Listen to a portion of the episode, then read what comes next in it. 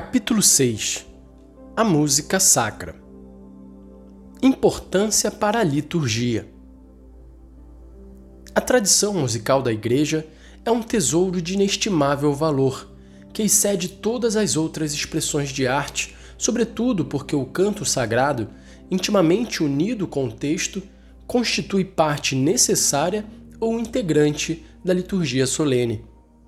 Não cessam de a enaltecer quer a Sagrada Escritura, quer os Santos Padres e os Romanos Pontífices, que ainda recentemente, a começar em São Pio X, vincaram com mais insistência a função ministerial da música sacra no culto divino.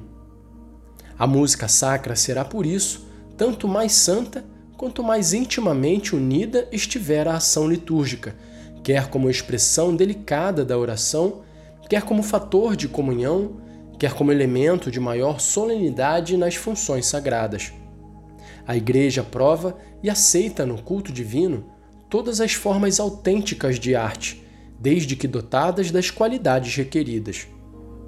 O Sagrado Concílio, fiel às normas e determinações da tradição e disciplina da Igreja, e não perdendo de vista o fim da música sacra, que é a glória de Deus e a santificação dos fiéis, estabelece o seguinte: a ação litúrgica reveste-se de maior nobreza quando é celebrada de modo solene com canto, com a presença dos ministros sagrados e a participação ativa do povo.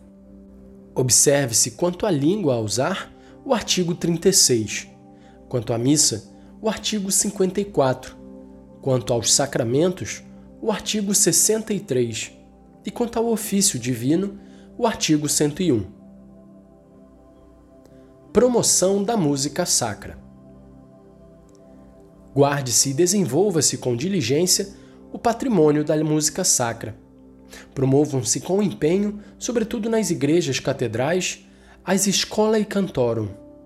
Procurem os bispos e demais pastores de almas que os fiéis participem ativamente nas funções sagradas que se celebram com canto, na medida que lhes compete e segundo os artigos 28 e 30 desse grande importância nos seminários, noviciados e casas de estudo religiosos de ambos os sexos, bem como noutros institutos e escolas católicas, a formação e a prática musical.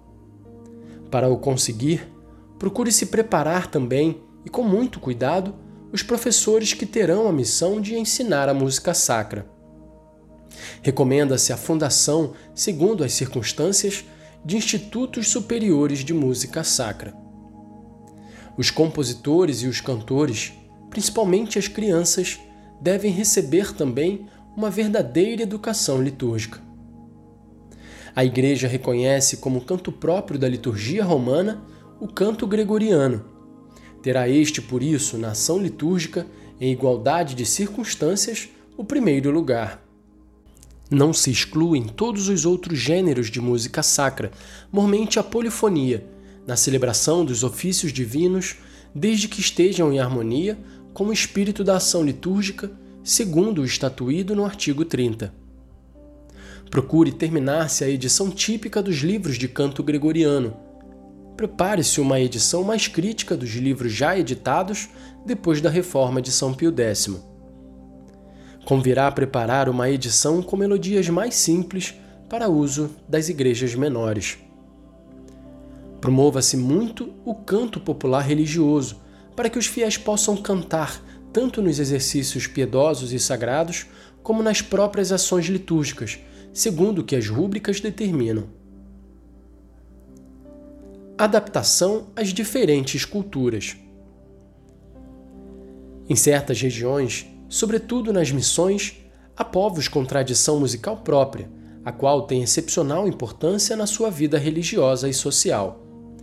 Estime-se como se deve e dê-se-lhe o lugar que lhe compete, tanto na educação do sentido religioso desses povos, como na adaptação do culto à sua índole, segundo os artigos 39 e 40.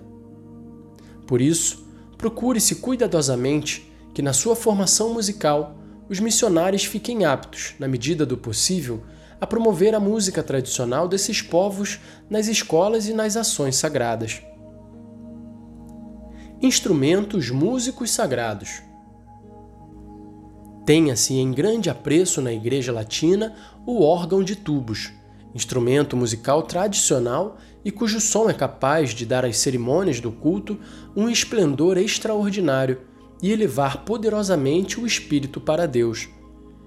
Podem utilizar-se no culto divino outros instrumentos, segundo o parecer e com o consentimento da autoridade territorial competente, conforme o estabelecido nos artigos 22, parágrafo 2, 37 e 40, contanto que esses instrumentos estejam adaptados ou sejam adaptáveis ao uso sacro, não desdigam da dignidade do templo e favoreçam realmente a edificação dos fiéis.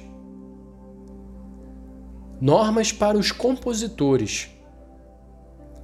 Os compositores possuídos do espírito cristão compreendam que são chamados a cultivar a música sacra e a aumentar-lhe o patrimônio. Que as suas composições se apresentem com as características da verdadeira música sacra, possam ser cantadas não só pelos grandes coros, mas se adaptem também aos pequenos e favoreçam uma ativa participação de toda a Assembleia dos Fiéis. Os textos destinados ao canto sacro devem estar de acordo com a doutrina católica e inspirar-se, sobretudo, na Sagrada Escritura e nas fontes litúrgicas.